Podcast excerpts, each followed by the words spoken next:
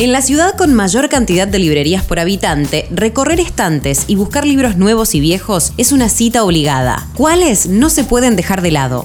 Soy Caro Yaruzzi y esto es Economía al Día, el podcast del Cronista, el medio líder en economía, finanzas y negocios de la Argentina. Seguinos en nuestro canal de Spotify y escuchanos todas las mañanas.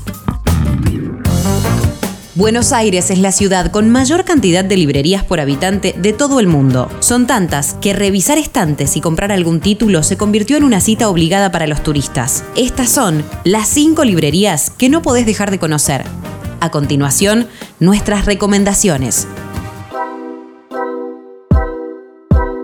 Ateneo Grand Splendid es una sala de teatro de principios de siglo con espacios de lectura en los antiguos palcos y una confitería en el escenario. Sobre la vieja sala, hoy repleta de estantes con libros, un fresco del pintor italiano Nazareno Orlandi que celebra la paz alcanzada tras el fin de la Primera Guerra Mundial. Esa es la magia que tiene el Ateneo Grand Splendid, que llegó a ocupar el segundo lugar entre las librerías más lindas del mundo en un ranking elaborado por el diario inglés The Guardian. ¿Dónde? Santa Fe 1860. Librería de Ávila. Ya en 1785, en la esquina de las actuales calles Alcina y Bolívar, frente al Colegio Real de San Carlos, funcionaba una librería. Casi 240 años después, la librería de Ávila, ex librería del colegio, sigue firme como la más antigua de la ciudad. A lo largo de su historia, tuvo clientes como Domingo Faustino Sarmiento, Bartolomé Mitre, Miguel Cané o Jorge Luis Borges. Entre sus fuertes se encuentran textos de historia americana pre y post-hispánica. ¿Dónde? Alcina 500. Eterna Cadencia.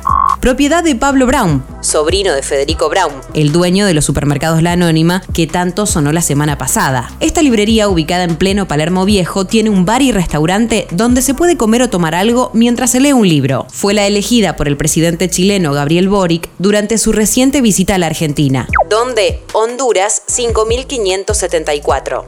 Walrus Books. Su nombre hace referencia a la morsa que Alicia encontró en la novela A través del espejo y está especializada en buenos libros usados en inglés, tal como reza su lema. Good Use It Books in English. Hay más de 4.000 títulos para elegir. Hay literatura norteamericana e inglesa, contemporánea y clásica. Un pequeño paraíso para los enamorados de las obras anglosajonas. ¿Dónde? Estados Unidos 617. Libros del pasaje.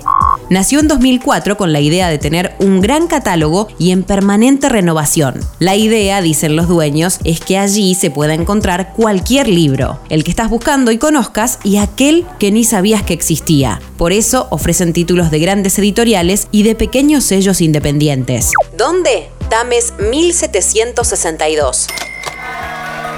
Esto fue Economía al Día, el podcast del cronista. Seguinos en nuestro canal de Spotify y escuchanos todas las mañanas. Y si te gustó el podcast, podés recomendarlo. Coordinación Periodística, Sebastián de Toma. Producción, SBP Consultora. Hasta la próxima.